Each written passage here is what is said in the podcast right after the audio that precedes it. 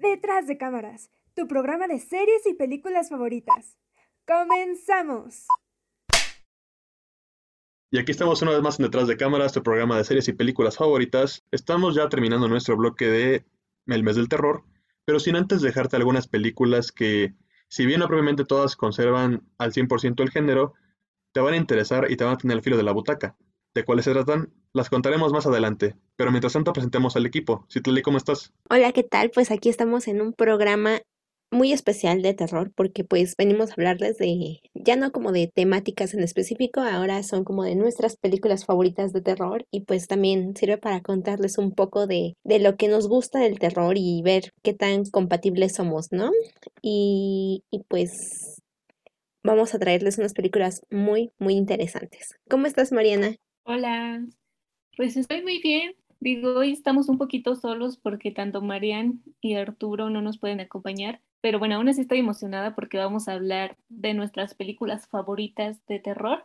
Entonces, pues va a ser un programa especial porque va a ser un poco personal, entonces esperemos que lo disfruten. No sé, ¿con qué película quieren comenzar? Sí, vamos a comenzar con la película de Madre, la cual se estrenó en 2017 y está dirigida por Darren Aronofsky y con música de Johan Johansson. Es una película que está protagonizada por Jennifer Lawrence y Javier Bardem. Bueno, son un, matrimonio que vive en una casa alejada, digamos, de la sociedad. viven una vida, pues, tranquila, de, matrimonio. Él es poeta, ella simplemente está cuidando y manteniendo la casa para que poco a poco vaya teniendo más, más color, más vida.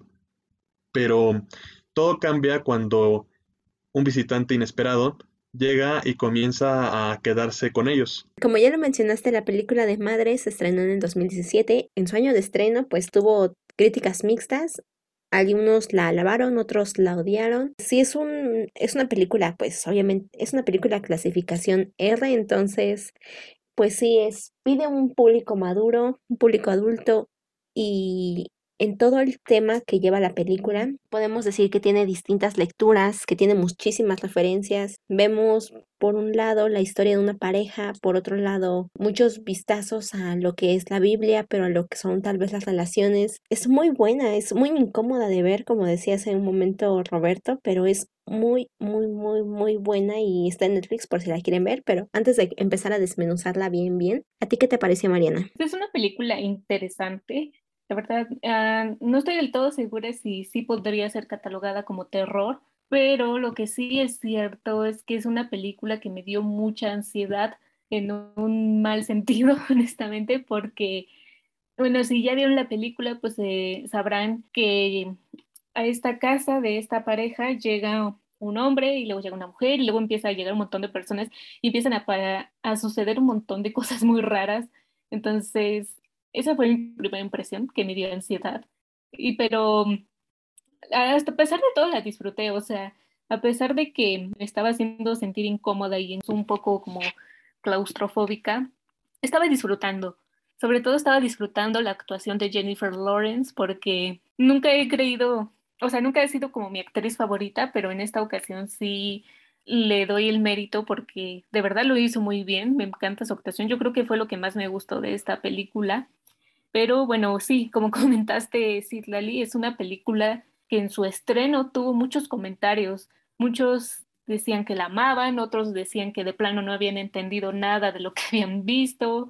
Y bueno, realmente este es como un poco el estilo de este director, porque recordemos que él también dirigió películas como Requiem for un sueño y El cisne negro. Entonces, como que si están acostumbrados a su cine, pues entonces no les parecerá, no le parecerá pues raro que sientas esta incomodidad y todos estos elementos, pero bueno, a mí en términos generales me gustó. Creo que es una película que puede tener muchas interpretaciones, que más adelante comentaré una que yo, que yo por ahí leí, pero bueno, no sé, Roberto, ¿quieres comentar algo más antes de profundizar? Sí, eh, antes de, ya darle de, de lleno a esta, esta película, Igualmente, pues que la persona que se encargó del departamento de postproducción en la edición se hizo un trabajo increíble porque, así como lo dijo Mariana, la película te causa una ansiedad pues bastante densa y al mismo tiempo como, bueno, en mi caso me estresó muchísimo porque porque era esta cuestión de, como ya lo mencionamos, el contexto del matrimonio, llega un visitante inesperado, pero este visitante empieza a traer a otro visitante y así sucesivamente, y como que empiezan como a dañarse de la casa, y la meta de Jennifer Lawrence es mantenerla viva, o sea, este, ayudarla a que ella se vea mejor, y cuando estas personas comienzan como a hacer, eh, ay, ay, se me cayó esto, ay, una disculpa, ay, que no sé qué, por más que ella le dice a, a su esposo, oye, pues diles que ya, este, pues qué bueno que vinieron, pero pues ya que se pueden ir, a buscar otro sitio, pues al final es esta cuestión de decir, algo, algo anda mal, puesto que él los deja toda, puesto que Javier Bardem los deja en la, en la casa, ¿no?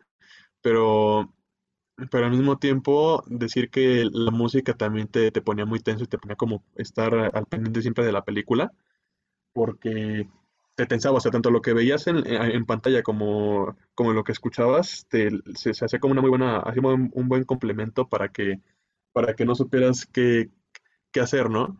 Ahora sí que si checamos este, de manera circular la película, yo creo que podemos llegar a que tiene un, tiene un inicio como tranquilito, tranquilito, vamos con un desarrollo medio, medio denso, y acabamos con un final que dice, sí le entiendo, pero al mismo tiempo no entiendo por qué pasa esto, ¿no? Y además porque yo, yo quisiera rescatar antes de, ya de soltar los spoilers así al full, la actuación también de Michelle Pfeiffer, que ya la hemos visto en otras películas como Cara Cortada o en Batman Regresa del 92, ese tipo de, de películas siempre actúan bastante bien pero en esta película es, es como la, persona que, quiere sonsacar, ¿no? Como que quiere decir, ay, bueno, voy a meter mi idea para que poco a poco, eh, a ver si te convenzo, y al mismo tiempo así de, ájale, este, aquí sacando como los, los,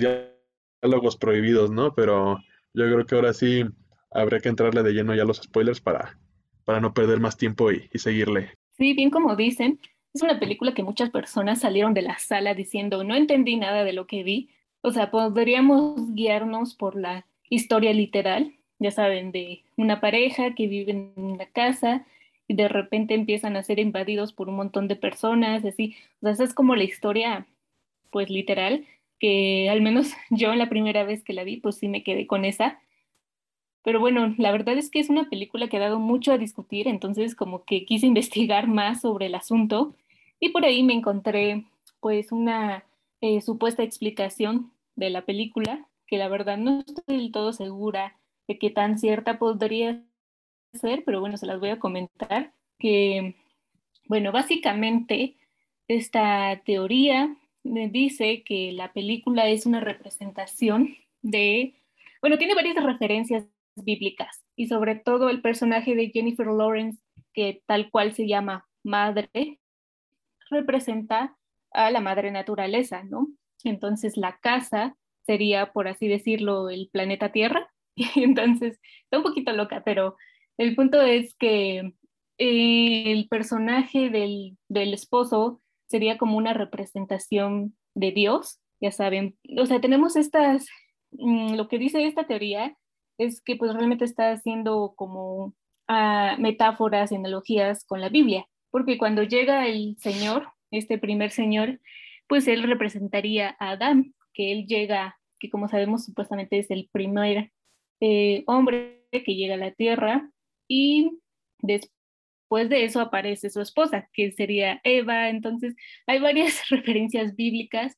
Y bueno, también no sé si recuerdan en la historia que supuestamente él, este escritor o poeta, tal cual escribe un libro y toda la gente lo empieza adorar y lo empiezan a decir literal de, ah, pues es que tu libro cambió mi vida y lo empiezan a alabar y tal cual tratarlo como un Dios, pues es eso, o sea, según esta explicación, es porque él representa a Dios. Y también que con esta película el director hace una crítica a cómo todos los humanos hemos estado destruyendo el planeta Tierra de alguna forma, como que fue Dios y que nos proporcionó este planeta y nosotros lo único que hemos hecho es destruirlo. Sin embargo, bueno, ya ven que en, la película tiene este diálogo de que no importa, hay que perdonarlos.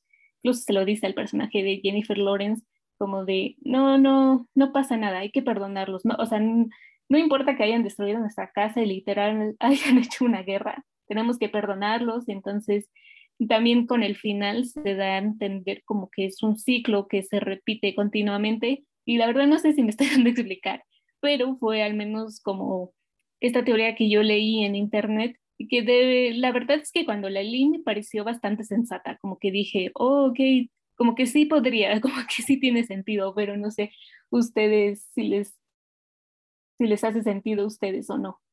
Sí, pues justo eh, yo quiero comentar que esta película yo no la había visto, o sea, cuando se estrenó no tuve la oportunidad de verla en el cine, entonces estaba negada a verla hasta que, o sea, yo sabía como que necesitaba su tiempo, su momento para verla con mucha atención, entonces aproveché este, en esta ocasión para ya por fin, por fin verla, a mí me voló la cabeza en toda la película. O sea, al principio estaba pensando, esto es como un get out, un poco tiempo compartido. Entonces era como, de cierta forma, todos conspirando para hacer que la mujer asumiera que estaba loca o que ella estaba mal en todo eso. Pero mientras pasaba la película, mientras más se veía, decía, no, esto, esto es como, como la Biblia, esto es justamente lo que Mariana nos acaba de contar, de que es Dios es Adán, es Eva, pues son los pecados. En algún momento yo dije, no, es, no representa a la Madre Tierra, representa a la Virgen María. Luego era como, no, ¿y qué tal que nada más directamente es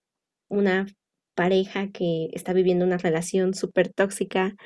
Entonces, esta película, a lo largo de toda la película me dejó voladísima. Y, y sí, yo, yo concuerdo con la teoría que nos comentas. Sí, en definitiva considero que tiene muchos elementos religiosos, tiene muchos guiños, cositas ahí escondidas que uno dice, ¿qué está pasando? Es bastante interesante la relación que hacen con que madre, bueno, Jennifer Lawrence, sea también como que la casa al mismo tiempo porque cada que ella se sentía mal o algo extraño está pasando, como que se escuchaba mucho el crujir de la madera, cómo se lastimaba se lastimaba algo y ella lo sentía, o sea, la impotencia que ella tenía ante todo lo que estaba ocurriendo y que no podía hacer nada, pero al final de cuentas era su casa y, y todos se burlaban de ella, aunque ella estaba ahí. Es una película muy intensa, muy intensa. Hay escenas que son muy gráficas y que ah, dan, no sé, te dan mucha cosa a ver, pero sí, yo, yo apoyo esa teoría. No sé, Roberto, ¿qué puedes decirnos? Sí, yo creo que la, teoría tiene, tiene como con qué defenderse. Yo no la había visto así porque yo solamente checaba esta, esta cuestión de, ver a Jennifer Lawrence como el pilar de la casa, puesto que sin ella, que la casa se hubiera quedado igual si ella no hubiera hecho nada para, sostenerla, ¿no? Porque en una escena, de hecho, lo dice, ya así como no voy a decir en qué, en qué parte de la película, pero hay una escena donde Jennifer le dice a, a Bardem algo así de tú nunca me tú nunca me amaste, sino que amaste como yo te amaba y cómo era que yo, como algo así como de yo soy, cómo yo este, ayudaba a que la casa tuviera vida. No algo así era más o menos el, diálogo y fue así de, tiene razón. Y va a haber un, un objeto ahí que, que va a jugar con, con, la película durante todo el tiempo que va a ser como un cristal o algo así. La, verdad no, nunca le encontré como forma, o sea, si eran como un cristal, pero no sé qué forma tenía, ¿no? Ya después este, nos daremos cuenta este, de cuál era, pero simplemente, este, pues yo lo que quisiera resaltar de, esto es que sí, yo creo que si le damos cada rol a, este, a estos personajes, sí cumplen como esta cuestión tanto en cómo lo, lo describen en, en esta parte, ¿no? Tanto jugar con la vida y jugar con otras cuestiones que como lo dijo Citlali, como la madre naturaleza. Porque bueno, es que ahí sí ya nos meteríamos con mucho rollo de, de, cómo de cómo es esto, ¿no? Por si, si nos metemos en la cuestión religiosa de el catolicismo, el existencialismo, o de cuál fue el origen de, todo esto. Y justamente eso es lo que ocurre al final, como que todo vuelve, porque al final ese, e, ese objeto se va a convertir en, en algo que, que Javier Bardem va a obtener de, Jennifer y va a hacer que todo vuelva a reiniciarse, como que yo lo vi más, o sea, sí, sí, sí, sí me gustan las teorías, pero yo cuando la vi, yo lo que, yo lo que pensé fue, eso es como un bucle en donde Jennifer siempre va a tener que, que mantener la casa lo mejor posible para que después lleguen extraños y quieran derrumbar todo lo que ella ha construido y al mismo tiempo corrompan su estabilidad tanto física como emocional y hagan que tanto evolucione a un, pues a un personaje que simplemente va a querer como tener a su esposo, pero un esposo que pues que, que está más ciego que, que, los ratoncitos de Shrek, ¿no? Que, que simplemente no van a... Siempre va, va, a ver por alguien más que por otra cosa, ¿no? Y que hasta en, una, en un diálogo lo dice. Ah, esas cosas se pueden reemplazar, o sea, no hay problema. Pues sí, pero ¿y su amor? Ahí sí está interesante. Ese fue lo que más coraje me dio. Honestamente, le agarré mucho odio al personaje del esposo porque le daba igual, o sea, nunca se preocupó por, por ella y realmente siempre ponía por encima a todos y le valía, o sea, realmente sí, o sea, al final supuestamente sí como que trata de ayudarla y así cuando ya está por dar a luz y sin embargo él mismo le quita a su bebé y se lo da a las personas para que lo maten. Entonces, el personaje del esposo, honestamente, a mí, yo lo odié por completo porque me estaba dando mucho coraje, o sea, muy, muy buena parte de mi enojo de la historia fue por él, honestamente. Pero, no sé, yo, yo desde el primer minuto supe que algo no andaba bien con ese señor y con esa relación. No sé, tú si le ibas a comentar algo. Sí, bueno, concuerdo contigo, esa era, es una película donde vemos una relación completamente tóxica, muy, muy tóxica, porque ah, también parte de, este, exacto, no vio todas las red flags, pero en, también de entre las curiosidades que estaba em, diciendo, que estaba leyendo hace un momento, era que em, Jennifer Lawrence, cuando la fueron a promocionar y estaban haciendo, eh, pues, festivaleando, eh, la comentó con que para ella la interpretación de la película era, era que era más como que una película un tanto feminista, pero enfocándose a, a cómo estas relaciones que en las que dejas pasar alguna cosa o dices, ay no, vamos a vivir del amor, pues en realidad nunca van a vivir del amor y va a ser completamente un, alguien da mucho y alguien no, no da nada y pues ella dio todo para arreglar su casa, que estaba dispuesta a, hacer todo para que él nada más se sentara a escribir y estuvieran, pues según esto, bien. Y al contrario, este, pues él nada más quería, pues justamente como que la aprobación de, por afuera. Pero, pero, pero antes de que, de que se me vaya la idea, uh, hace un momento, Roberto, estabas mencionando que te parecía que era como un bucle en el que Jennifer debería regresar y como que ver si volvía a funcionar y pues no lo sé porque, o sea, al inicio vemos como la casa se está como que regenerando y Jennifer despierta con el personaje de Jennifer y al final la casa nuevamente se empieza como a regenerar pero despierta otra mujer y ya no es Jennifer, entonces es como que... Eh, regresándome como a la visión religiosa católica, es que eh, pues puede como que haber apocalipsis, digamos, extinciones, pero la madre, la madre tierra o la, la tierra, la vida va a regenerarse de otra manera y, y pues Dios o el hombre que está ahí, pues sí, el hombre, el hombre que está ahí va a asegurarse de que esa paz y estabilidad no, no se mantengan porque pues lo que quiere es aceptación, validación, convivir y, pues aprovechar lo que el ambiente les está dando. Entonces, no lo sé, ahí, ahí me entró en conflicto lo que estabas comentando de que, de que era nada más como un bucle ajeno. Es que a, lo mejor, o sea, es que yo, yo, lo vi como un bucle, pero digamos que no necesariamente tiene que verse, eh, ¿cómo se llamaba el personaje de, de Jennifer? A Verónica. No, no, digamos que Verónica tiene que volver, pero complementando a lo mejor con tu apocalipsis, Verónica no tiene que verse siempre igual. O sea, a lo mejor eh, ella misma sí regresa porque digamos que hasta lo vi como un rollo de Monster House, de que ella, su, su corazón era parte de la casa, pero que al mismo tiempo, aunque ella, aunque ella este, sabía el fin que iba a tener, cuando se regenera todo, no, no significaba que tuviera que tener la misma apariencia. Así que dije, ah, bueno, esto, si, lo, si yo lo manejo así, sí me gusta la, la onda, ¿no?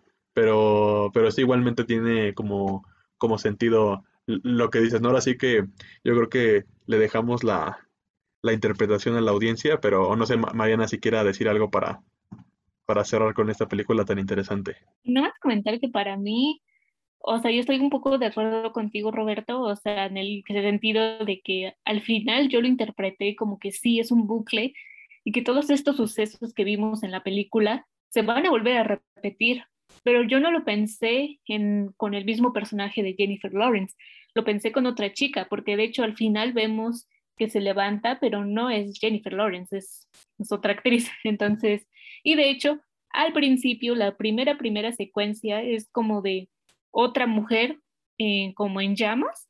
Entonces, por eso yo me quedé con esta impresión de que sí es un bucle constante, como que este, este esposo, este señor, como que va por diferentes esposas y les va haciendo lo mismo. No sé, al menos a mí me dejó esta impresión, pero eh, creo que eso es lo interesante de la película, ¿no? Que no, no hay una historia única, ¿no? O sea, puede tener diferentes interpretaciones y ahora sí que cada quien puede ver aspectos diferentes y, o sea, creo que por eso esta película es muy buena, porque te cuenta una buena historia, lo hace de una manera muy buena a través de la fotografía y sonido, pero también te da mucho que debatir, ¿no? Entonces yo creo que por eso es un buen acierto y justamente genera este tipo de conversaciones. Ay, ya por, por último, es que estaba buscando ahorita también como, eh, ya sabes, ¿no? Wikipedia, y me acabo de enterar que en el 2017 estuvo nominada a los premios Razzie, estos premios que son como los Óscares de lo peor del cine, pero tuvo nominación Jennifer Lawrence como peor actriz, también estuvo nominada a peor director y peor actor secundario, o sea, Javier Bardem. Entonces estoy en shock con esta noticia. Y ya, era toda mi, mi última mi última comentario de la película. A- Ahora sí que, como lo dijimos al principio, tendrá eh, opiniones divididas la película, pero te dejamos a ti que nos escuchas la última palabra, igualmente para decirnos si te pareció una película excelente o una película, pues, mm, horrible, ¿no? Vamos a ponerla de, vamos a ponerlo muy extremista el asunto. Pero yo creo que pasamos ya a la siguiente película. Y pues continuamos con nuestra segunda película. Esta es una, esta es la última película dirigida por Stanley Kubrick, em, estrenada en 1999, protagonizada por, por Tom Cruise y Nicole Kidman. Y pues es Ojos Bien Cerrados. Esta, si bien no es una película tal cual de terror, sí la podemos considerar como un terror psicológico, un, un drama bastante misterioso y con mucho suspenso que combinan elementos de la vida normal, digamos, y la vida de la fantasía, pero mucho de las fantasías un tanto sexuales, de los deseos reprimidos y de cómo la gente o, o en específico el personaje de Tom Cruise van reaccionando ante, ante lo que pasa a su alrededor. Pues esta película nos, nos comienza contando la historia de el doctor Bill y su esposa Alice, que pues van a una fiesta privada. En esta fiesta pues cada quien empieza, si bien llegaron juntos, cada quien toma su camino y en esta tentación de, de irse con otras personas, pues regresan, regresan nuevamente a ellos y una vez que su esposa le confiesa que ha tenido fantasías con otros hombres, pues como que toda la confianza que Bill, Tom Cruise que tenía, como que se pierde y ahora se mete en una especie de trance o vida alterna a la que tenían, donde se encuentra con secretos que no debieron de haber sido revelados, donde eh, todo lo que conocía está cambiando y, y ahora vive en una paranoia constante al descubrir como que eh, uno de los mayores secretos de la alta sociedad, si podemos llamarlo así. Entonces, esta es una película que brilla muchísimo por la fotografía, la estética, el diseño de producción. Si bien esto es algo que ya estábamos acostumbrados con Stanley Kubrick, pues también es algo interesante porque pues fue su última película que se estrenó unos meses después de que muriera y pues no digo más, ¿qué, qué me pueden decir de esta joya de las, del cine? Bueno, pues es una película un poco polémica, diría yo, porque es muy cierto que el tema de la sexualidad, pues realmente es el principal aquí, y de hecho, pues aquí es una película dirigida para un público adulto, entonces aquí no hay censura, aquí vemos desnudos tal cual, entonces podría ser un poquito fuerte en ese sentido. Digo, ya todos nosotros aquí somos adultos, pero pues no se la vayan a poner a un niño, por favor. pero ahorita que lo estaba pensando, creo que nunca hemos hablado de Kubrick en este programa. Entonces, esta película, pues como ya lo mencionó, sí. Nos debemos un programa de Kubrick. Sí, ¿verdad? Sí, sí, lo exijo desde ahora. Exacto, porque es muy comentado, ¿no? En, en todas, porque bueno, fue un director muy importante, innovó mucho y sobre todo, pues exploró varios géneros. Pero bueno, en este particular, pues este, como casi siempre lo hizo, se basó en una novela, de hecho, yo leí primero la novela y después vi la película, la leí por alguna tarea que me dejaron alguna vez. Y debo decir que yo creo que es una fiel adaptación, o sea, realmente rescata todos los elementos importantes de la historia están ahí, entonces no, no le hace realmente muchas modificaciones, es la misma historia de este sujeto interpretado por Tom Cruise que pues llega esta especie como de, de grupo, secta, no sé qué, que tiene ahí cosas un poco raras. Y la verdad es que, no sé, al menos yo no diría que es de terror, es más como un thriller, es más como drama y, y vemos más bien estas fantasías sexuales que tienen los personajes, tanto Tom Cruise como su esposa, que es interpretada por Nicole Kidman. Y pues no sé, la verdad es que es una película bastante interesante, que de hecho sí te deja con la intriga, ¿no? Por ejemplo, sobre todo con este personaje de la mujer misteriosa que creo que se llama Amanda, que es esta mujer que en la medio de la fiesta lo lo rescata y luego con, bueno, perdón, un spoiler, donde al final lo encuentra en la morgue y todo esto, entonces sobre, yo creo que en esa línea, al menos a mí fue la que más me interesó, pero no sé tú, Roberto, ¿qué opinas de esta película? Creo que es la primera vez que la ves, ¿no? Sí, de hecho, cuando, cuando estábamos haciendo como el recuento de, de, qué películas trataríamos el día de, el día de hoy, fue como que la que más me interesó porque, sí, desde cuando ya la quería ver, y ya por fin se, se logró. El concepto principal, además de, del erotismo que, que mencionas, Mariana, es yo creo que también la temática de la persuasión, porque sin duda alguna checamos también la historia del matrimonio con su hija, ahorita no, no me acuerdo cómo, cómo se llama la actriz que interpreta a la, a la hija, pero sin duda es como un matrimonio como algo, algo extraño, ¿no? Porque sí se llevan bien, pero como que de repente Mm, se, nota como algo indiferente su amor, ¿no? Y después cuando ya mencionan esto de que dice sobre el, sobre el marino, a partir de ahí como que la noción de Tom Cruise cambia y empieza como a ser tentado por las por sus pensamientos, ¿no? Como que eso, esos pensamientos que, que, le llegan, él se los empieza a creer, como que se imagina todo lo que, todo lo que hubiera pasado o lo que pasó porque no sabe qué pensar si sí pasó o no lo que le dice Nicole sobre, sobre esto del barco. Y a partir de ahí, ya después de que se deja llevar, comienza una serie de sucesos que lo van a llevar hacia lugares donde él no pensó llegar y que va a ser así de, híjole, bro, pues aquí ni cómo ayudarte porque mm, sin duda una cosa es que vayas con tus amigos. Sin duda, el, compañero que va a tener que es Todd Field, que, interpreta el personaje de Nike eh, Nightingale, que es un, pianista en una banda de, jazz.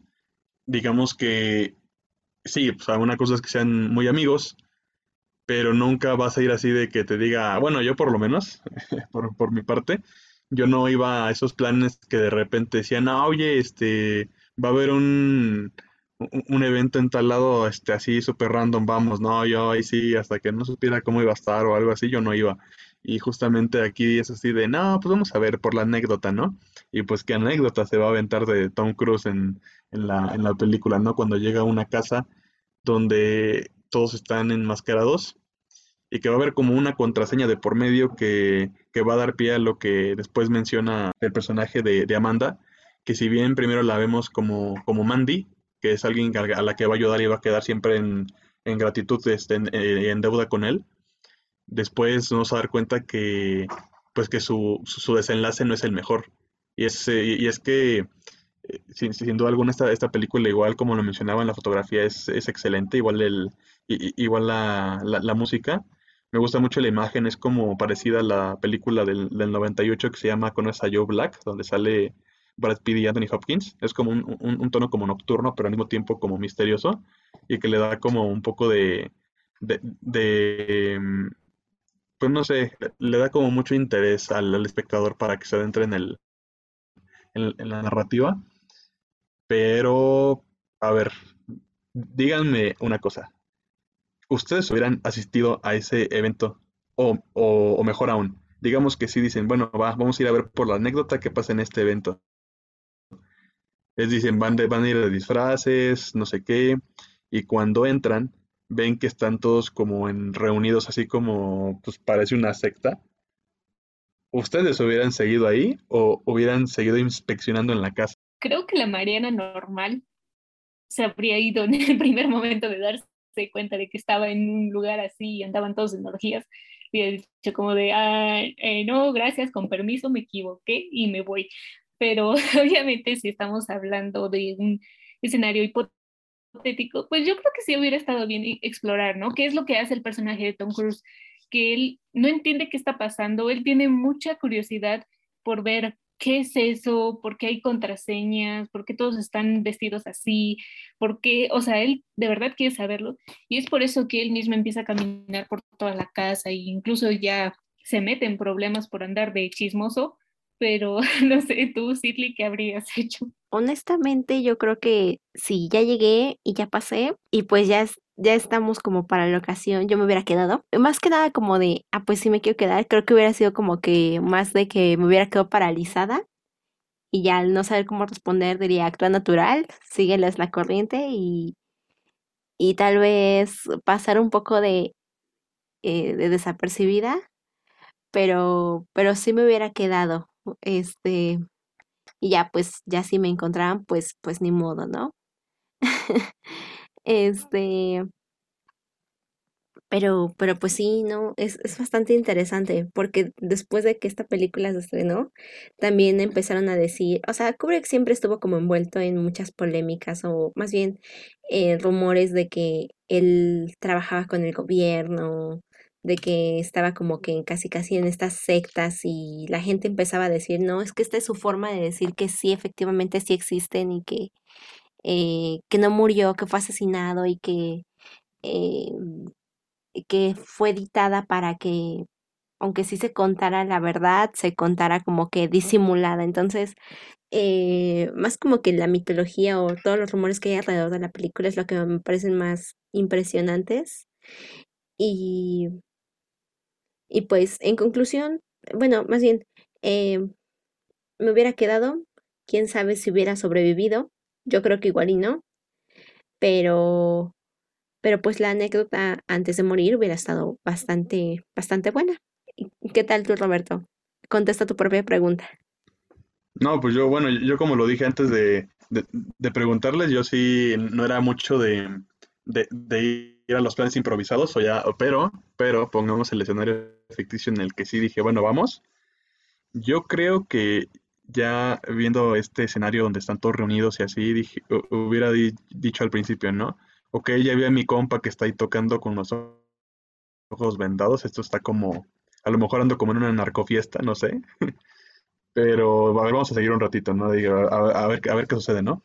Pero ya después, cuando empiezan esta cuestión de los desnudos y, y esta parte, hubiera sido así de, híjole, este, qué está pasando aquí, ¿no? Y a mí sí me hubiera a lo mejor dado curiosidad de, ver qué es lo que abarcaba todas las secciones de la casa, porque yo hubiera dicho que no, pues a lo mejor, mm, pues hay más secciones, ¿no? O sea, a lo mejor aquí era como pues, eh, la ceremonia de iniciación para los nuevos, pero yo como pues, me voy a hacer de cuenta que no soy nuevo, pues me voy a ir así como, vamos a dar el rol.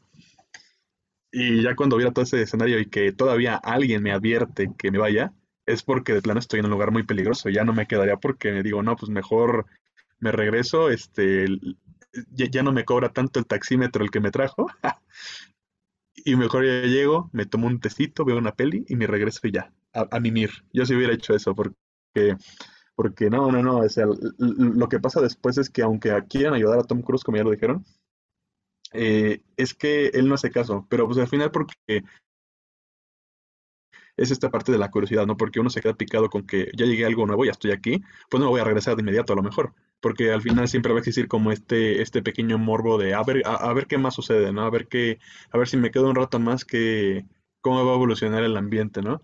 Pero después de esto, y más cuando está esta segunda contraseña de por medio, pues ahí es cuando Tom Cruise se ve entre la espalda y la pared y prefiere que irse, pero obviamente no se va, no se va a así como si nada, sino que se va con advertencias de no revelar esto. Y así como mencionan con cosas del gobierno, yo también lo llegué a pensar mientras la veía porque dije, de que existen estas sectas, puede que sí existan, o mejor dicho, sí existen, porque incluso hasta muchos artistas en sus obras, ya sea musicales, este, de pintura, fotografía, algo así, pues de repente nunca falta quien filtra o, o quien dice que es miembro a lo mejor de, de estas sectas y revela la información sobre esos, sobre esos sucesos y acaba obviamente pues en la muerte, que es el, que es el peor desenlace de, todos, o simplemente desaparece la persona o no sabemos qué, qué sucedió.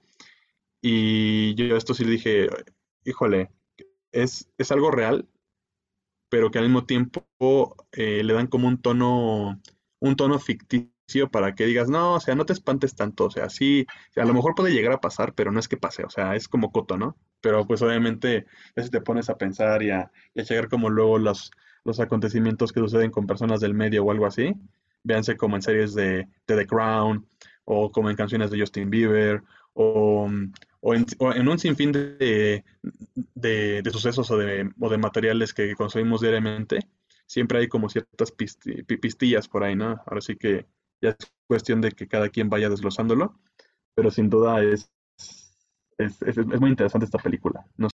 Bueno, si no volvemos a subir un programa, ya saben qué nos pasó. Hablamos de más en, por esta película.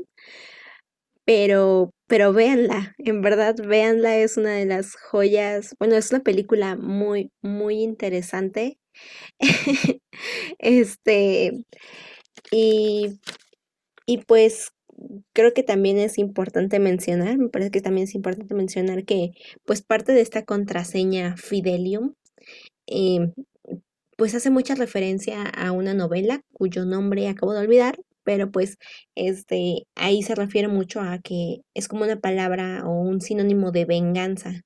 Y también entre cosas que iba leyendo es como que en la película hay mucho de esta onda de, de vengarse, o sea, por, por su parte Em, Nicole Kidman era como vengarse por los pensamientos, decirle a su esposo lo que pasaba por los pensamientos que no le gustaban que tenían, ¿no? Entonces era como la venganza. Y este, el doctor Bill salía a buscar una forma de venganza de todo lo que le estaba pasando. Y cuando llegaba ahí y era como la cúspide de su venganza, era como, no, pues ya no. Y y al no concretar de cierta forma su venganza, ahora recibe una segunda venganza por, por, digamos, por no aprovechar el espacio o el ambiente en el que estuvo. Entonces, no sé, ya igual ya me estoy volando mucho a la mente, pero eh, eh, leer esta película como que una venganza continua y un em,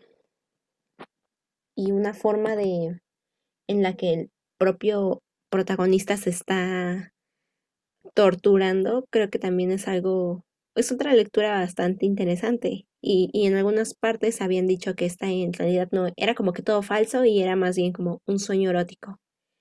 Entonces, pues, ¿tienen algo más que comentar? Ya solo decir que pues se las recomendamos, que la vean, digo, conocer la filmografía de este director es importante y pues esta película fue su último, la última que realizó, entonces es interesante Ojalá luego armemos el programa de películas de Kubrick. Pero bueno, creo que ya podemos pasar a la que, a la que sigue. Pero sin antes decir que si van a ver esta película, digamos que pueden verla, eh, o sea, el mismo día, o sea, no hay problema, pero véanla a lo mejor por partes, porque bueno, yo, eso fue lo que yo hice, porque la película creo que dura casi, casi, o si dura las tres horas. Entonces, pues pueden ver la hora y media, eh, se toman un break, van, a van por sus palomitas o por algo para, para seguir aquí con la botanita y regresan para el segundo bloque. Eso es como una recomendación, pero igualmente porque la película es interesante. Pero antes de pasar a la siguiente película, vamos a algunos comerciales para seguir con este segundo bloque de este cierre al mes del terror. No te vayas. Silencio en el set. Continuamos en Detrás de Cámaras. El proyecto de la bruja de Blair, que seguramente ya ustedes conocen, es una película de terror psicológico estadounidense que se estrenó en 1999 y fue escrita y dirigida por Daniel Myrick y Eduardo Sánchez. Que Eduardo Sánchez, este, pues seguramente le suena el nombre por un director estadounidense, pero que es de origen cubano, es por eso que nuestro, su nombre nos suena bastante familiar. Bueno, ellos fueron los directores y bueno, pues seguramente ya saben que es un falso documental, pertenece a este género.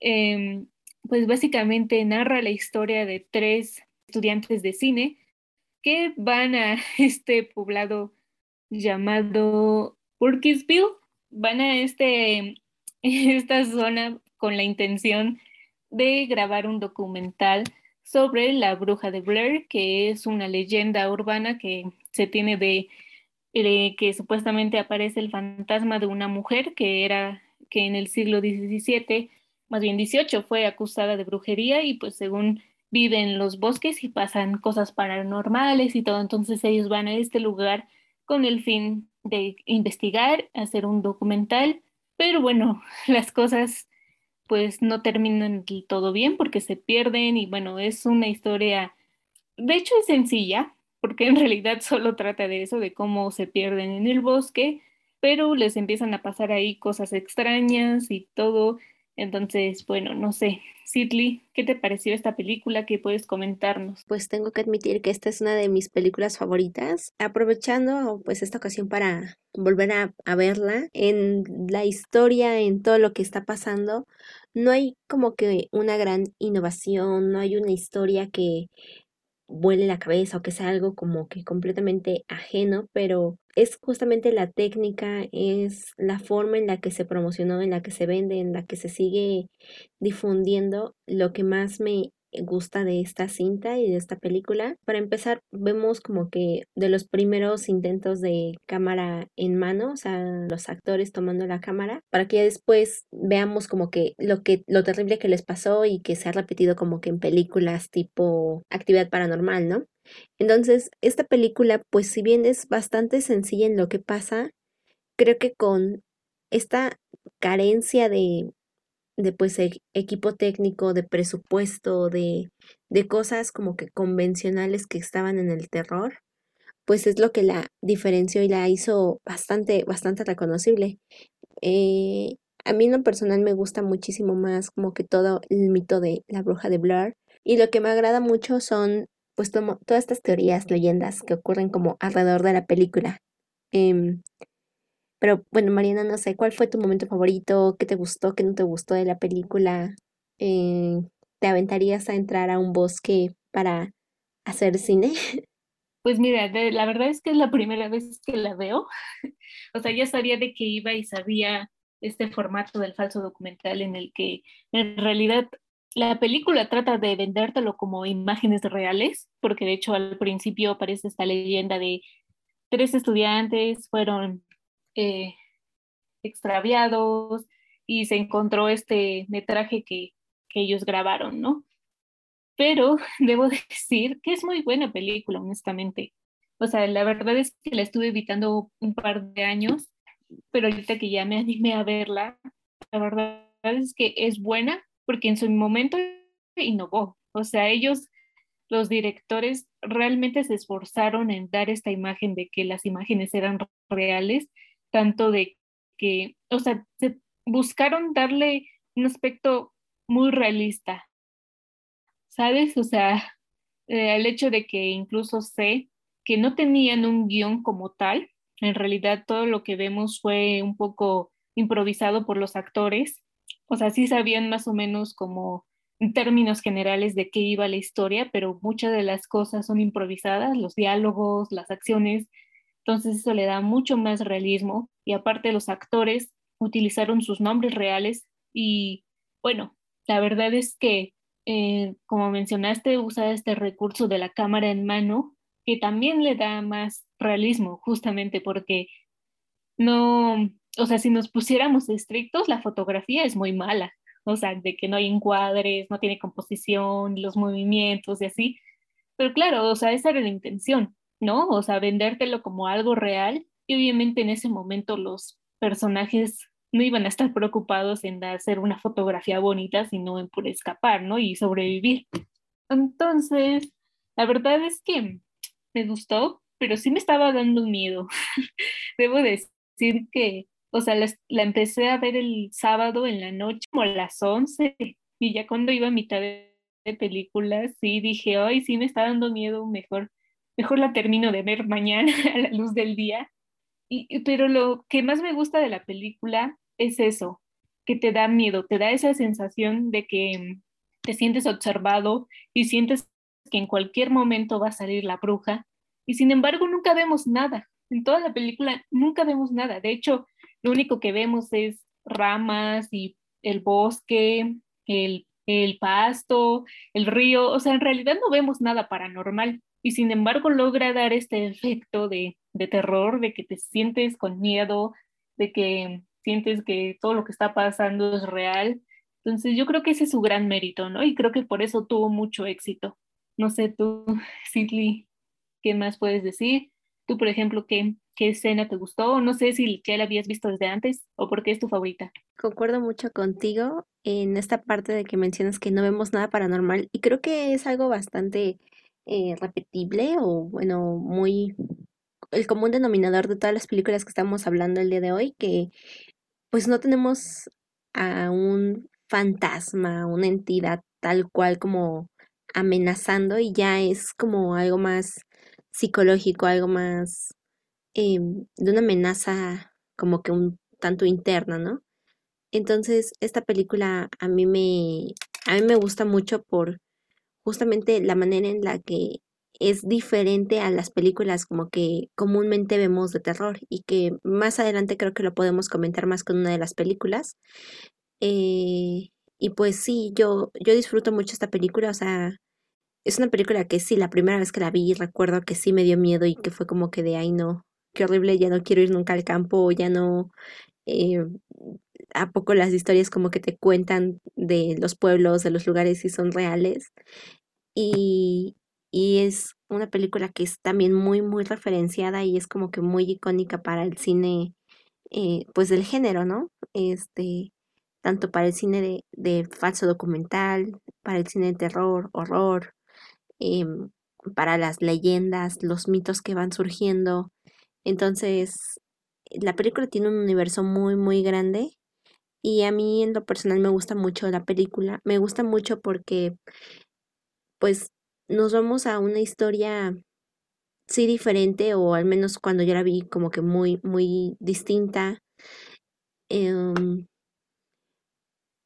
esta forma en la que unos amigos están haciendo un trabajo y, y de repente como que la seguridad que tenían o la confianza que esperaban encontrar en, en el lugar como que se acaba y, y se ven amenazados por quién sabe qué, pero al mismo tiempo se están negando, es como, lo considero muy una respuesta muy natural, muy normal, eh, que si me encontrara en esa situación, estoy segura de que también actuaría así, de que no, no pasa nada y ya después sufriendo.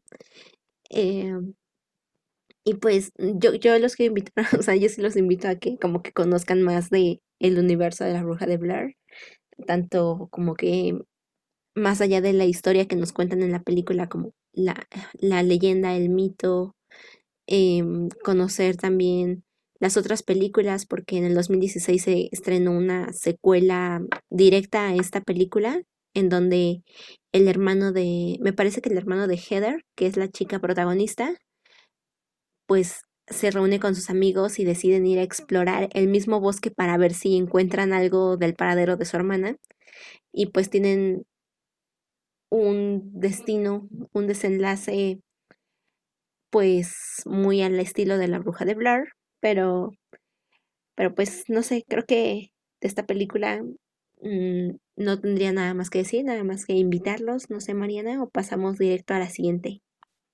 Mm, Pues nada más decir que, pues sí, es una peli, por algo es de las más importantes y famosas y referenciadas al cine de terror. Yo creo que es una buena opción para ver en este Halloween, pero no sé, es muy buena, honestamente. Yo sentí mucho la tensión, sobre todo en el final, cuando llegan a, a esta casa abandonada y justamente es en la parte donde menos vemos cosas, porque de hecho, pues vemos que la chava se cae, incluso pues también la cámara y todo, pero escuchamos algo.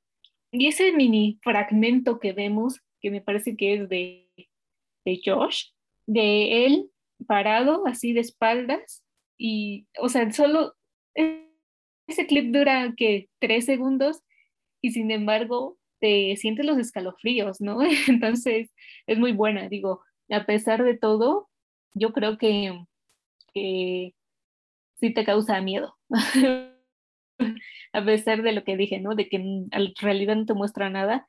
Y pues la verdad es que ya me da curiosidad en ver en esta secuela que comentas, que por ahí la escuchaba, pero la verdad nunca la he visto. Entonces, pues ya, creo que por mi parte es todo, entonces creo que sí, ya podemos pasar a otra película. Sí, vaya que La Bruja de Blair es una película muy interesante y que vale la pena darle un vistazo y más porque acaban de mencionar que tiene una continuación. Pero pasemos a la siguiente que es La Cabaña del Terror, una película que es del año 2012, dirigida por Drew Goddard y que tiene un reparto bastante, bueno, sorpresivo para mí porque nunca me imaginé a Chris Hemsworth en una película de terror y además que se le suman otros actores y actrices como Kristen Connolly, Anna Hutchinson, este, Jesse Williams, entre otros más, y que prácticamente es algo muy, muy universitario, ¿no? Donde unos chavos, cinco amigos, deciden irse así de viaje, casual. Van hacia una casa que según compró el primo o el hermano de uno de los personajes, no recuerdo muy bien qué, qué parentesco tenía el, este familiar, pero cuando, mientras van, nos encontramos con que una organización que se encarga como de hacer un tributo hacia, no me acuerdo, tiene que ofrecer sacrificios de estos cinco jóvenes. Entonces entran como una tipo simulación que vendría siendo estilo, me, me lo imagino como los Juegos del Hambre, cuando, cuando está Jennifer Lawrence se da cuenta que si lanzan lo suficientemente alto una flecha, se dan cuenta que están como en una simulación. Entonces como que es esta parte donde se, se encuentran inmersos en un mundo, digamos, ficticio, pero donde se encuentran con que ellos deciden cómo van a morir. ¿De qué se trata, Citlali? Cuéntanos a continuación, ¿de qué se trata esto? Pues esta película es muy, es sorpresiva el, el giro que le van dando a lo largo de la película y ya después el desenlace podemos discutirlo aquí, pero pues eh, comienza narrándonos la típica historia de un grupo de amigos que van al bosque y se pierden y bueno, se pierden y terminan atrapados en medio de una cosa extraña, ya sea porque llegaron algunos asesinos, ya sea porque se encontraron con una maldición, porque eh, los están persiguiendo, o sea, todo lo que pasa en las películas de slasher, aquí en un, en un inicio piensas que va a suceder así. Pero como ya dijo Roberto, eh, bueno, a él le pareció que era como los Juegos del Hambre, yo pensé que era más como un Wakanda de terror. Entonces, este grupo de amigos se van a una cabaña, nada bonita. En, en esta cabaña, pues encuentran un sótano repleto de juguetes y al elegir o como al activar uno de estos juguetes, artefactos, cosas, es que deciden cuál va a ser su destino. Eh, cada uno, al menos en este caso, cada uno de los cinco amigos, que también me recordó mucho como que a un grupo estilo Scooby-Doo, eh, cada amigo eligió, elegía una de las, de las cosas y algunas activaban zombies, otras activaban sirenas, otras activaban como fantasmas, eh, no sé, un buen de variantes. de cosas de que hemos visto en el cine de terror. Entonces, em, terminaron eligiendo sin saber a una comunidad de zombies, zombie, aldeanos zombies que buscan venganza, algo así era. Entonces, pues se van para ir matando los cinco amigos, que ahí los describen como la zorra, el atleta, el erudito, el tonto y la virgen. Entonces, todo este objetivo que es como que ir matando al grupo, como lo vemos siempre en las películas, aquí le dan el por qué pasa eso. O sea, ya no es nada más porque alguien se levantó con ganas de ir a, atormentar a adolescentes. Aquí es porque em, tardan un poco de explicar por qué, pero em, alerta de spoiler, aquí es porque si no se hace esto cada, cada cierto tiempo, cada año, eh, ocurre que unas especies de dioses malignos despiertan y destruirán el planeta, lo cual es muy extraño. Yo, bueno, no sé, ahorita me dirás qué opinas tú, Roberto, pero yo pri- primero creí que era algo al estilo el juego del calamar. Y, y bueno, a ver, ¿qué, qué me puedes decir? Creo que aquí podemos hacer como una mezcla de, de materiales audiovisuales y creo que igualmente incluiría ya el juego del calamar, no lo había pensado, pero por ejemplo, digamos que si ya dijimos que los protagonistas elegían cómo iban a morir, quiere decir que además de los zombies había más opciones, como ya también mencionó este, que había que hacérselos, eh, ofrecer, había que ofrecer los tributos hacia un- un ente maligno, ¿no? Vamos a ponerlo así, que si no iba a acabar con el mundo. Pero además de eso, digamos que si bien había zombies, también había criaturas extrañas o había, no sé, como fuerzas que, te iban a matar de todas maneras. Entonces, eres como una mezcla de los juegos del hambre en ese juego que utilizan de simulación. Puede ser una mezcla de Wakanda en cuestión de las criaturas. En, ah, perdón, en los juegos del hambre, por las sustancias que de repente les, les echaban a los participantes, ¿no? Para que se murieran. En, en el caso de Wakanda, por las, digamos que por las criaturas. Scooby-Doo y la isla misteriosa, no me acuerdo cómo se llamaba, podría ser por la cuestión esta de los zombies pirata, ¿no? Bueno, en este caso los zombies eran como, como más de estilo de mm, Masacre en Texas, pero digamos que es como una, un- una variante extraña. Y al mismo tiempo, puede, ya como lo dijiste, el juego del calamar, porque incluso cada, cada personaje va a una cierta habitación porque ya los predestinaron también los que manejan este juego. Es como una, un juego de apuestas en donde dices, ah, yo voy a elegir a ver quién sobrevive y si latino, qué bueno, y si no, no. Y al mismo tiempo también cómo van a morir. Y es como una rebatinga de, entre departamentos de ahí de la misma empresa, en donde están al, al pendiente de a ver qué eligen. Y es como muy interesante porque dices, wow, se están jugando con el destino de la gente y, y hasta los mismos que, eh, que controlan los, los controles dicen así de, híjole, ojalá que se salve esta chica. Nah, se va a morir, ¿no? Así como, como que lo, lo toman mucho a la deriva y es así de, wow, qué, este, qué, qué pechos fríos, ¿no? Dirían, este, dirían algunas personas. Pero, pero es muy, es, es muy interesante porque ya, ¿no? O sea, pasamos con la primera muerte que es de la, de la que denominan la zorra, ¿no? Ella va con su novio que viene siendo Chris Hemsworth y los dos van al bosque, está todo cool eh, y de repente pues los interceptan estos zombies y a la chica la matan y, es así de que se empieza toda la, la acción en la película. Llegan, empiezan a, a checar para protegerse de, de estas fuerzas, eh, de estas fuerzas zombies que quieren atentar contra sus vidas. Y mientras están ahí en la casa, ellos, ellos van, este, son persuadidos por estos que controlan la, la dinámica, pero que poco a poco va a ir como, como precipitándose a, a hacer las muertes mucho más rápidas para hacernos creer que la película va a terminar rápido, pero no es así. Ahora sí que, que después hay una muerte súper súper tonta. Bueno, no sé si Tlali- no sé si, si no me dejará mentir que la muerte de Chris Hemsworth es muy, es como muy tonta, es estilo Buzz Lightyear cuando están en Toy Story 1, de que dice, no, voy a aventarme en la moto, voy a volar para, para eh, ir por ayuda.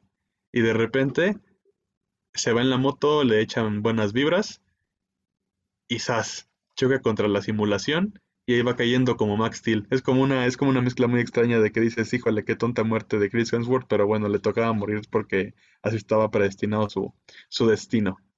Confirmo esa muerte, fue muy, muy bizarra. Además es muy, no sé, era muy extraño ver a Chris Hemsworth como un adolescente, según. Y es que si eran Scooby-Doo, o sea, porque te dabas cuenta quién era Shaggy, quién era Vilma, quién era Daphne, quién era Fared, o sea, aquí es como un, como un alternativo, como un Scooby-Doo del, terror, terror. Y después, obviamente, el que le hace como, bueno, el que, el que pareciera que es Shaggy, pero al final va a acabar siendo eh, más inteligente que el personaje de Shaggy. que ahorita, no me acuerdo cómo se llama este, este personaje. Ah, es este Franz Kranz, que, que interpreta el personaje de Marty ese se supone que ya lo mataron, ¿no? dices, bueno, pues ya ni modo, ya le tocaba. Y ya siguen con las muertes, se muere el erudito y queda solamente la Virgen. Entonces como que todo se concentra así tan rápido y yo no, yo me fijaba en eso y decía, hijo, le faltan todavía 25 minutos de película, ¿qué van a hacer en esto? O sea, está bien que la chica sobrevivió, que bueno, pero en 20 minutos pues va a ser mucho rollo si, si, si, si, si, la, si, si la dejan vivir mucho tiempo y al final se muera. Pero nos dan un giro muy sorprendente que ahora sí que Citlali, pues haz los honores y, y háblanos sobre este giro tan importante que tiene la película.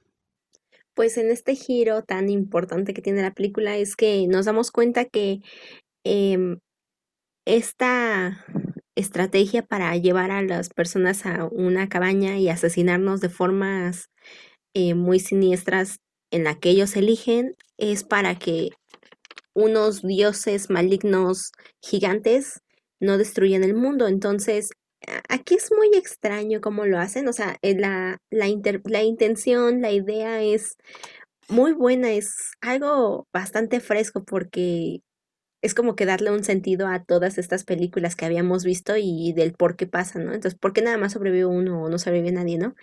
Aquí es darle un sentido a por qué se están haciendo.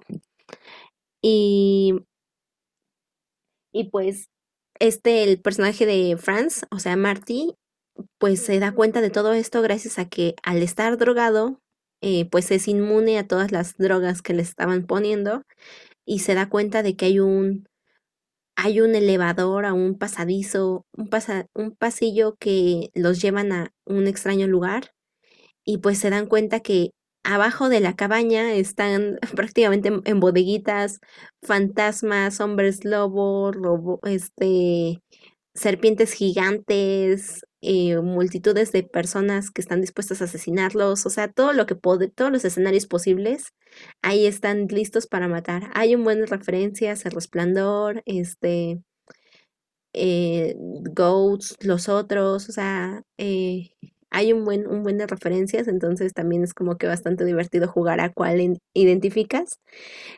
Pero ya llegando a esto, les explican que pues tienen que morir porque solo alguien va a sobrevivir. Solo alguien puede sobrevivir o no puede sobrevivir nadie y así el mundo estará feliz y estará, lo contará para otro día más.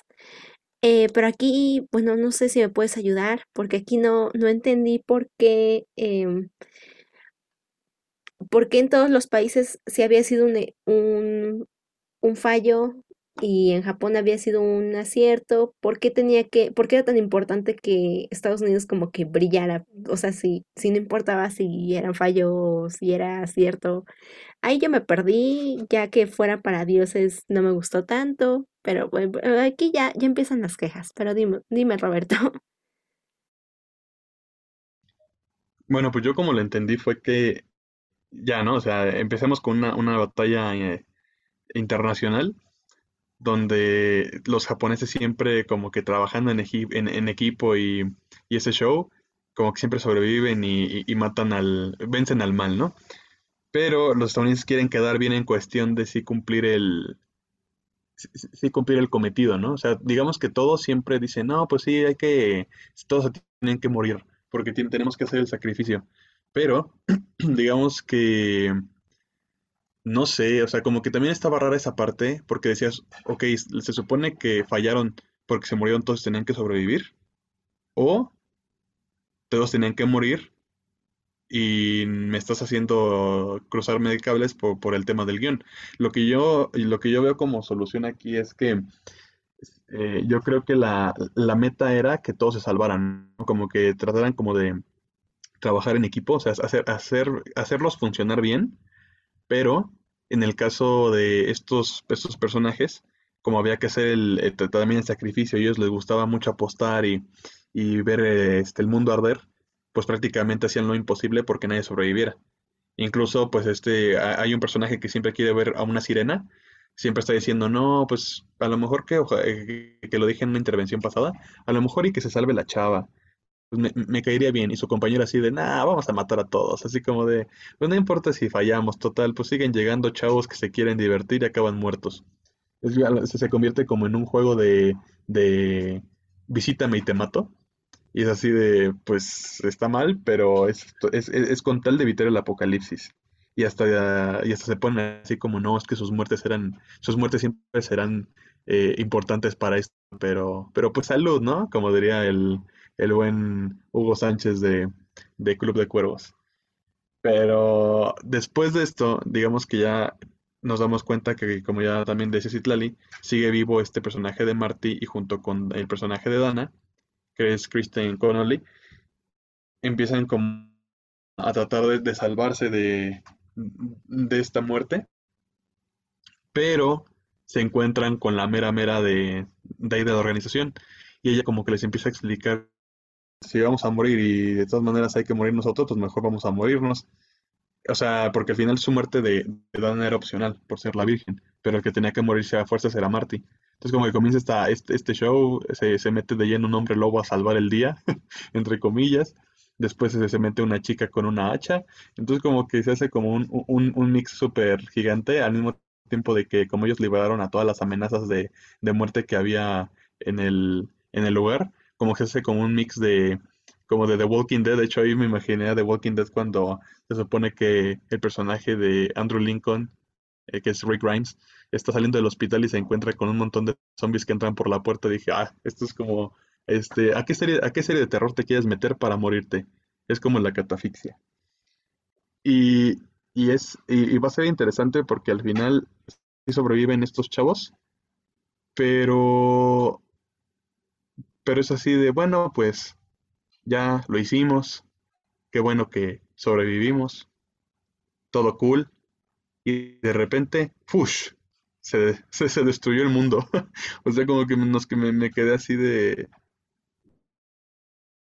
pues, ¿qué pasó? O sea, eh, no sé si era cierta la, el ritual, pero pues qué final tan, tan raro, ¿no? Como que ya nos salvamos, qué chido. Bueno, de todas maneras íbamos a morir juntos, bye. No sé, ahí sí como que yo no tengo tantas quejas, como que sí me gustó, sí estuvo entretenida. Obviamente no sé si que digas el top del día de hoy, pero no sé si Tlali, para, para cerrar, ¿tú qué dirías? Es que eh, es una película bastante divertida. Es diferente, te da un giro que como que le da como que sentido al universo de películas de terror y, y es muy divertida y es como que si no tienes nada que ver o si quieres ver algo como que diferente al terror de, de adolescentes, digamos, es, es una muy, muy, muy buena opción. O sea, pero mi queja es esta como que, que al final ya no supieron darle la lógica y, y pues supongo que es porque tengo como que el juego del calamar muy fresco, de que los hacían, pues básicamente, ¿no? Pagaban por ver quién se asesinaba primero quién no, y acá era como que de, ay, no es por dinero, es por el planeta y el universo, entonces eso era muy extraño. Entonces, sí, sí, si quieren pueden verla, está disponible en Netflix, em, pero es peculiar, muy extraña de ver. Bueno, el final, el final es muy extraño. Toda la primera parte y casi el desenlace está muy, muy divertido y, y sí te sorprende de, cómo lo hacen.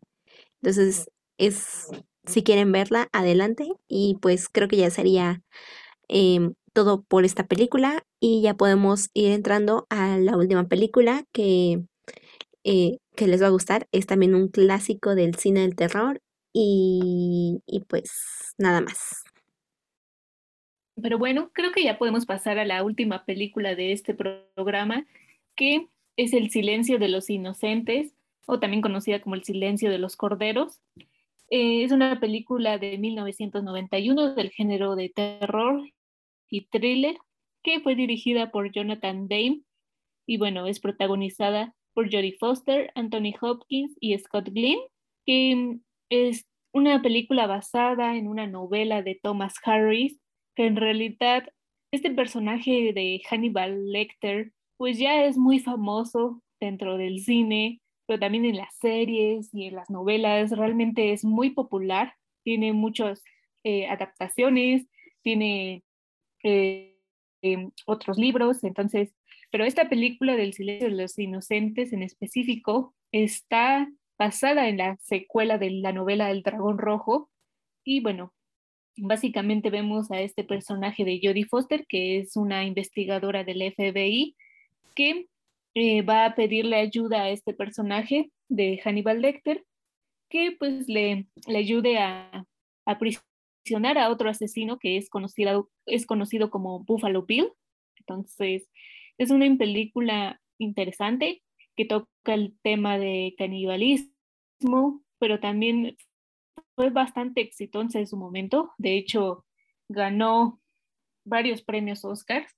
Ganó los más importantes, de hecho, porque ganó el de mejor película, mejor director, mejor actor, mejor actriz y mejor guion. Entonces, bastante famosilla y aparte es un poco extraño que haya ganado tantos Oscars, ya que esta ceremonia no suele premiar mucho al género de terror, es algo como, como que lo menosprecian a veces, pero bueno, eh, no sé, eh, Roberto, ¿a ti qué te parece esta película? ¿Te gustan? ¿Qué opinas de ella? Es, es una de las mejores películas del paquete del día de hoy porque, ya como lo mencionaste, en que fue uno de, creo que fue el primer Oscar, como ya lo dijiste, de, de, Anthony Hopkins, y, y además de, de, este género del terror, ¿no? Que, que, igual sorprendió bastante. Y es una, es una película bastante también persuasiva. O sea, digamos que como que en las películas predominó de repente esta, esa temática, porque incluso cuando, cuando Jodie Foster va a pedirle ayuda a, Anthony Hopkins, que es Hannibal Lecter, él también, bueno, ella antes de, que entre en diálogo con él, le dan como ciertas como precauciones, ¿no? Así de, no puedes darle nada de, lápices, no puedes este, acercarte mucho, no puedes hacer esto y esto, ¿no? Como una serie de recomendaciones de lo que le ha pasado a otras personas, ¿no? Porque hasta le dan pruebas de, lo que le puede pasar si, si, si, si no sigue los, las precauciones que, le, que le dan. Pero al mismo tiempo nos ponemos del lado de la protagonista, que es, que, es esta Judy, y que trata también de jugar con la mente de, de Hannibal, ¿no? La cuestión es muy, muy interesante porque ambos como, como que van aprendiendo uno del otro y van haciendo como una cierta conexión, que si bien no es efectiva, es como por conveniencia para poder atrapar a un criminal que anda suelto y que después nos enteraremos que el mismo Hannibal lo conoce y que sabe muy bien cómo detenerlo y, cómo es todo el procedimiento. Pero nos encontramos también donde hay una cierta, pues, falta de, falta de responsabilidad por parte de los, de las personas que le están enseñando a esta, a esta protagonista cómo ser un buen policía. Porque por más que esté ahí en la escuela, pues no puedes mandar a alguien a, de hacer prácticas así tan fácil a, a mandarla con uno de los más buscados. Y aparte para buscar a otro como algo que, obviamente sí, sí, sí, sí, sí llega a pasar, pero, que igualmente es como muy riesgoso. Yo, yo veía la película y decía, híjole, pobre de la chava, porque sí, se me, sí, la metieron así como en un asunto muy grande. Y que justamente cuando tiene estos, estos diálogos, ella como que vamos conociendo un poco más de ella. Vamos conociendo un poco más de ella y, y, y mucho mejor estamos viendo como historias paralelas. Tanto como piensa Hannibal, como, como piensa esta, esta Judy Foster, bueno, que su personaje, ¿cómo se llama su personaje? Ahorita les digo, a Clarice, ¿no? Clarice es, su personaje, cómo va evolucionando ella, y al mismo tiempo cuál es su ambiente de trabajo, porque, porque por más que la, que la apoyen, pues muchos la, la, tratan al principio como de, ah, no, pues muchos se van a enterar de, de, que también tú tuviste que ver en el caso, ¿no? Y aunque tú hiciste la mayor parte del trabajo, nosotros nos llevamos el crédito. Pero todo va a cambiar después de que de que suceda algo en donde a lo mejor cambien, cambien de, de locación, ¿no? Donde van a hacer una, una pequeña redada, pero a ver, Marina, cuéntanos sobre ese, ese, ese pequeño también giro, que si bien nos estamos adelantando ya casi hasta el final, tiene que ver muchísimo también con las condiciones que va a poner Hannibal y con el pasado del, del nuevo maleante que está suelto ahí por, por, por el, por el país de Estados Unidos. No, bueno, es que el personaje de Hannibal Lecter es muy interesante. De hecho, tiene mucho desarrollo porque, bueno, en esta película no conocemos muchos sus antecedentes, pero eh, en realidad sí los tiene. Entonces, es un personaje fuerte, diría yo, porque obviamente es un caníbal, pero también sabe manipular a las personas. O sea, aquí, como lo mencionas, vemos cómo tiene estas, por ejemplo, la escena inicial, ¿no? Donde se conocen, que tienen esta conversación y él es bastante inteligente. De hecho, pues se supone que también es un brillante psiquiatra eh, y él sabe manejar a Jodie. De hecho, la pone vulnerable en estas conversaciones que él tiene, en que le hace recordar momentos de, de su infancia y momentos traumáticos para ella y vemos su desesperación y él lo disfruta y aparte él tiene una mirada, bueno, ahí Anthony Hawkins, de verdad, yo creo que es su mejor interpretación porque lo hizo excelente. Eh, tiene una mirada que creo que ni siquiera parpadea, es como, eh, te causa mucho terror, mucha intriga, miedo, no puedes mirarlo directamente. Pero bueno, o sea, la verdad es que también es muy amenazante, realmente. Y al menos para mí, una de mis escenas favoritas es esta donde escapa.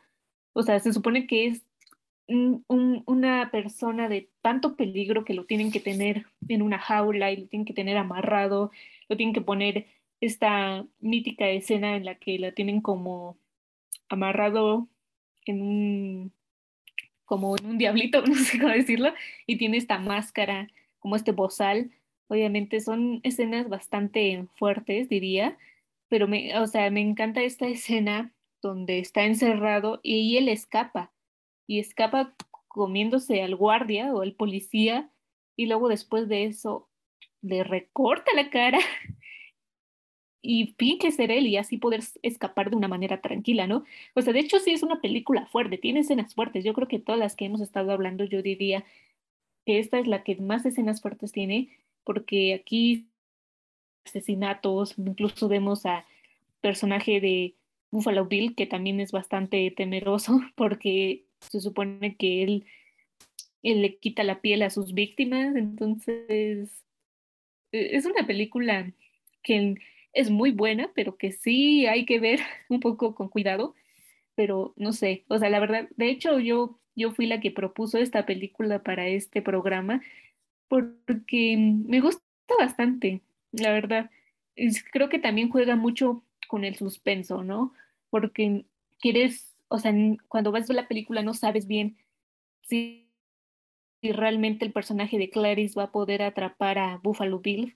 Y también vemos esta extraña relación que forma con Hannibal Lecter, que, mm, bueno, no sabría decir si al final son amigos, pero entonces a mí me gusta bastante y yo creo que es una muy buena opción para ver en este Halloween. Pero tú, Roberto, ¿qué más puedes opinar?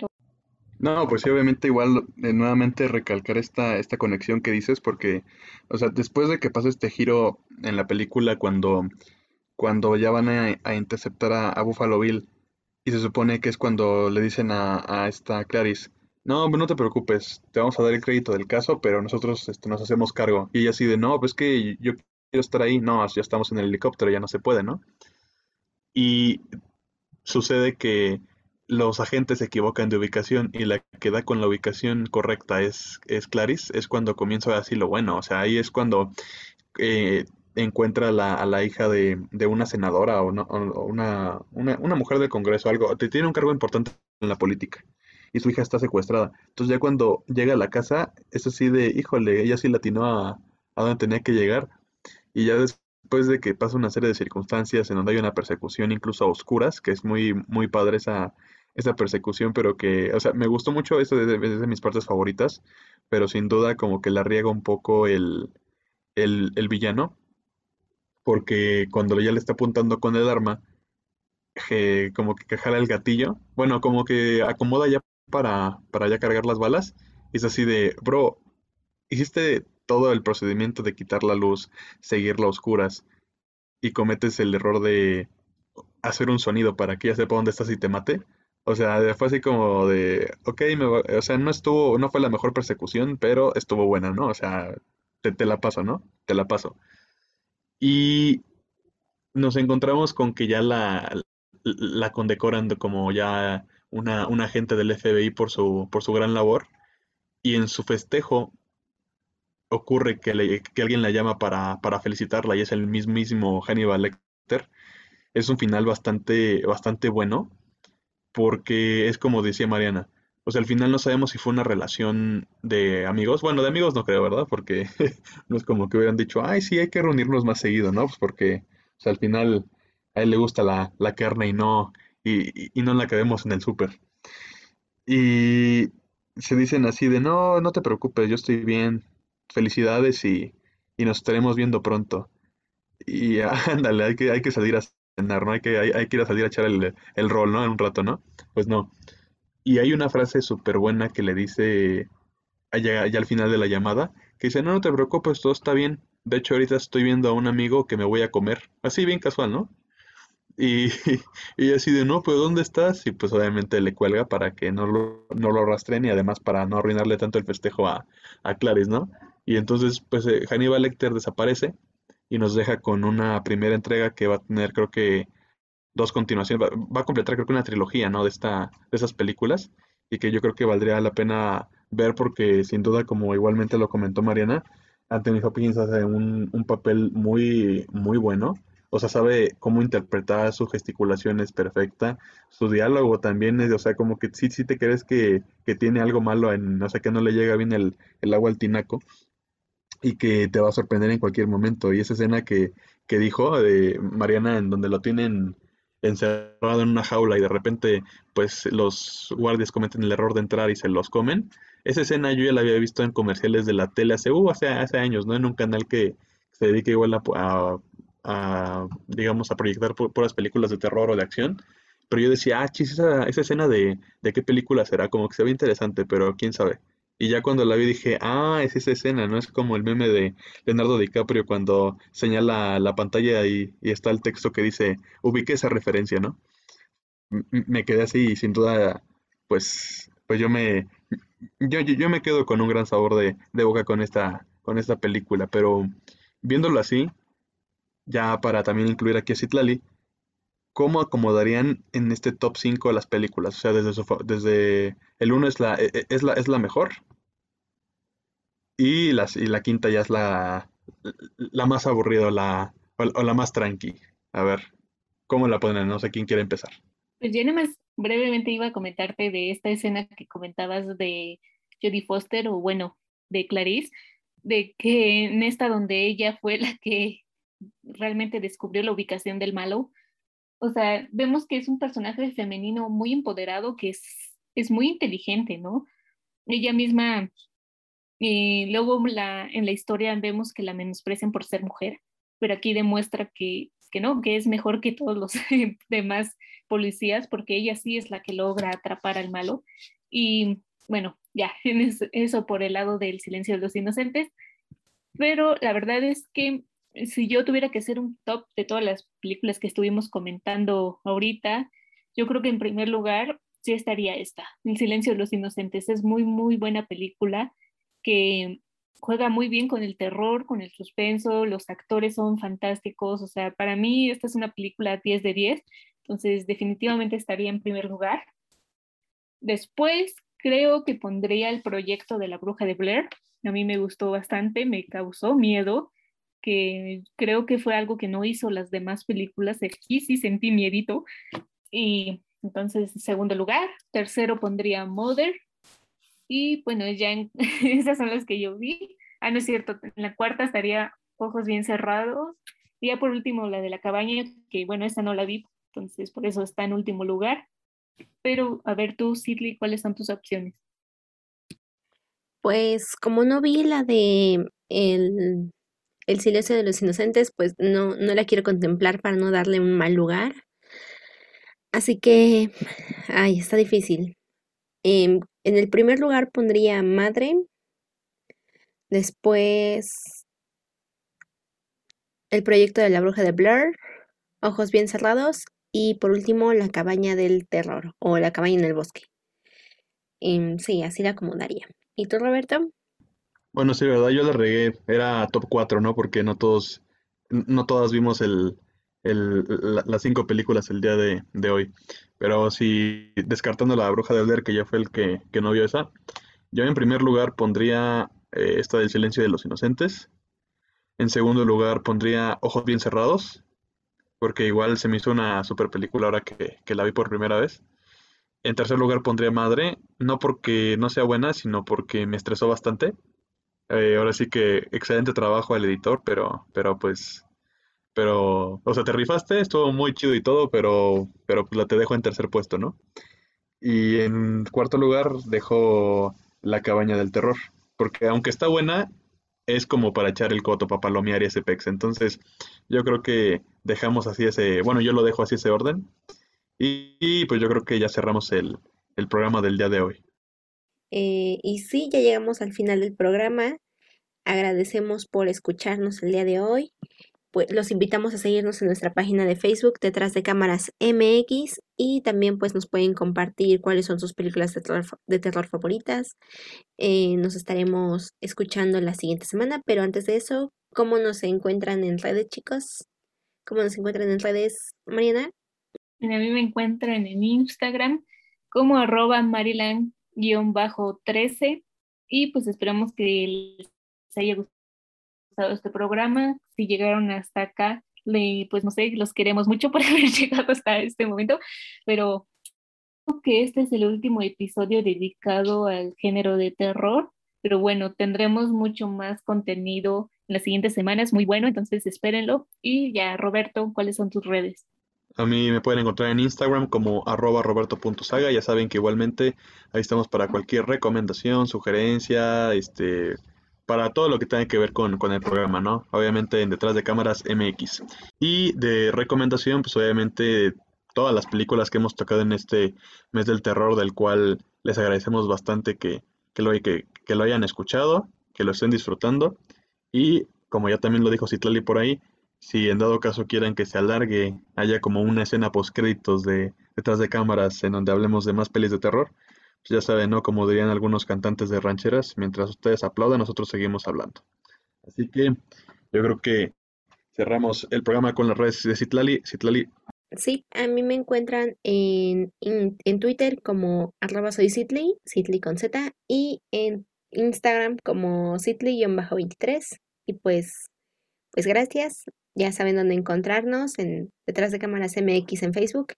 Y nos estaremos escuchando la siguiente semana. bye. Detrás de cámara se despide. Corte y queda.